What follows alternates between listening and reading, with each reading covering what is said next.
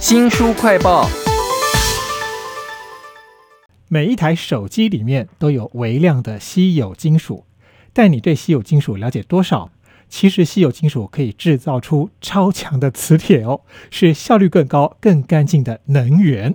为您介绍一本书《稀有金属战争》，请到的是天下文化的编辑林荣松。荣松你好，呃，主持人好，各位听众大家好。我看到它可以变成超强磁铁，驱动马达的时候真是吓了一跳。对，因为我们现在已经进到一个绿色能源的一个时代，可是这里面最关键、最关键的一个东西就是马达或者是发电机，它能够发电，然后它能够把电力转成动力。马达里面最核心的一个就是磁铁。那过去如果用一般传统的所谓的铁氧磁铁来做的话，它又笨重，然后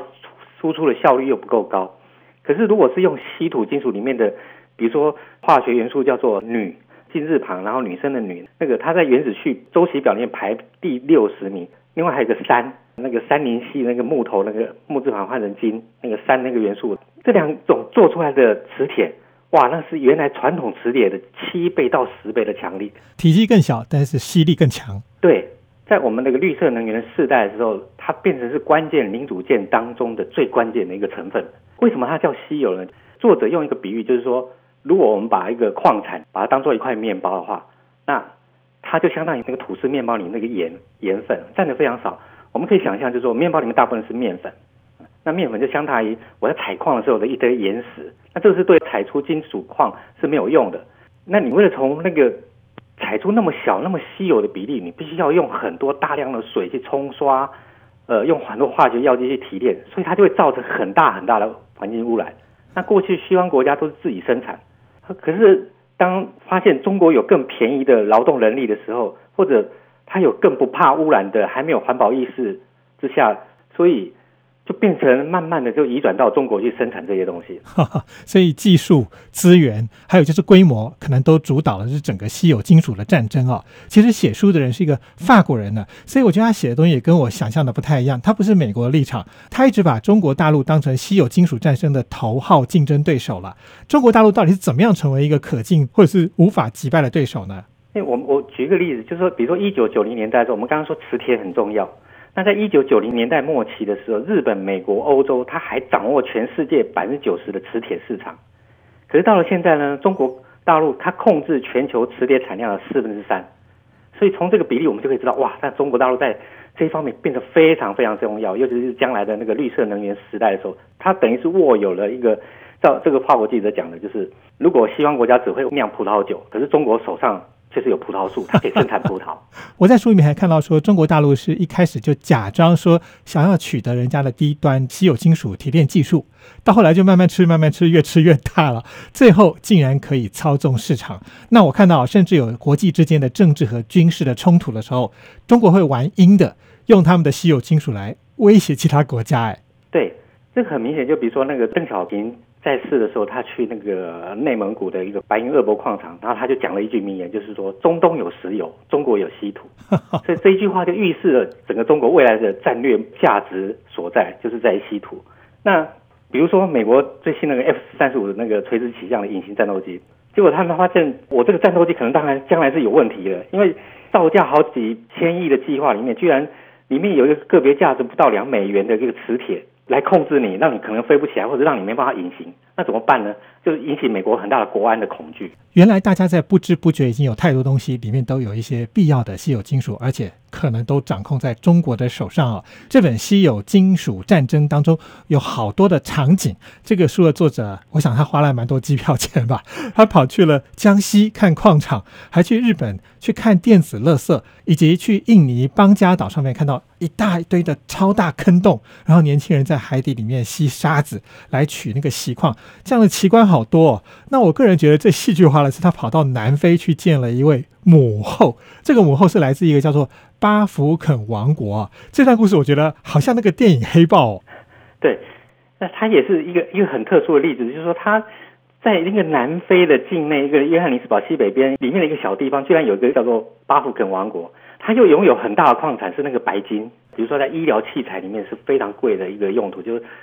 如果有人有脑动脉瘤，那他必须用栓塞，会塞塞进那个白金线圈，让他那边凝血。然后就不会再呃引起脑动脉瘤破裂，造成脑中风。所以那那个东西就非常非常贵。所以因为巴福肯王国拥有这样的白金矿，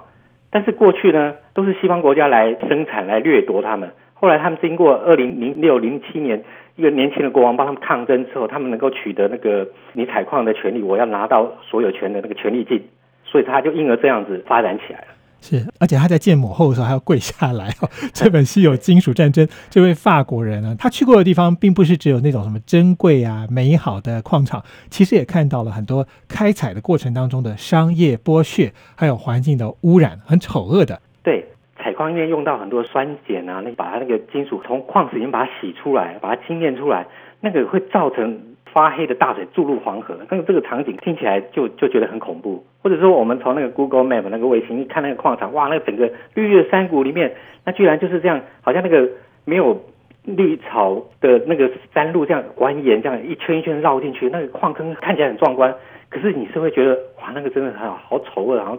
地球上的一个疮疤一样。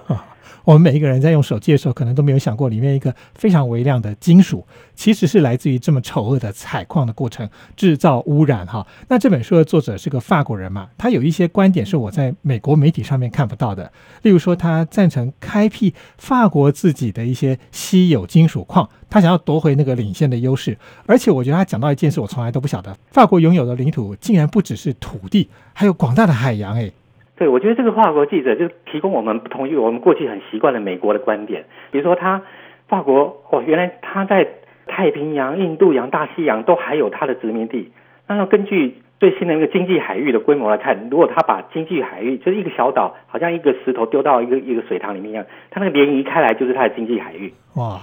那他如果把这些经济还算下去的话，就是两百里海里的经济海域算下去的话，它是整个面积是他法国本土的二十倍，它排名世界第一。它总共有一千一百七十万平方公里，比中国大陆还要大。但是我觉得它的那个重启矿坑矿产的那个宣言，我觉得非常非常了不起，就是它完全用一种环保的角度来看，就是说我们都很习惯，就是我们要邻避设施啊，脏的东西不要在我家附近。可是他认为法国必须要有这个。世界社会责任或者环境的责任，就是你用比较便宜的东西去买人家生产的东西，然后去污染别人家东西，然后假装自己很干净，然后就指责别人弄脏了。那何不把你自己有比较好的技术，你就在自己的地方生产？那一方面是为了战略的优势、战略的控制权。当然，最重要的他认为就是环保。只有在你这种比较先进的国家、比较有技术，然后民意能够很强力的监督的情况下。你生产出来的东西才会更环保哇！我记得我看到这一段的时候，真的觉得很激励，因为也有大国是愿意负起这个社会责任的哈。这本书叫做《稀有金属战争》，这个法国作者其实讲到说，在海底有火山口，可以在那边挖到一些稀有金属。那还有另外一个战场可以挖稀有金属的地方，是我从来也没想过的。不过这跟美国有关，这书里面就有讲到说，美国前总统奥巴马他曾经签署过一个美国商业太空发射竞争法，太空里头也有。稀有金属哦，对，就是一大堆那个陨石啊，那个小行星这样飞过来。本来过去联合国是决议，就是说太空属于全人类的资产。嗯，所以但是奥巴马这是个法案呢，就是美国商业太空发射竞争法，他就规避了这一点，他就说，简单讲就是先抢先赢。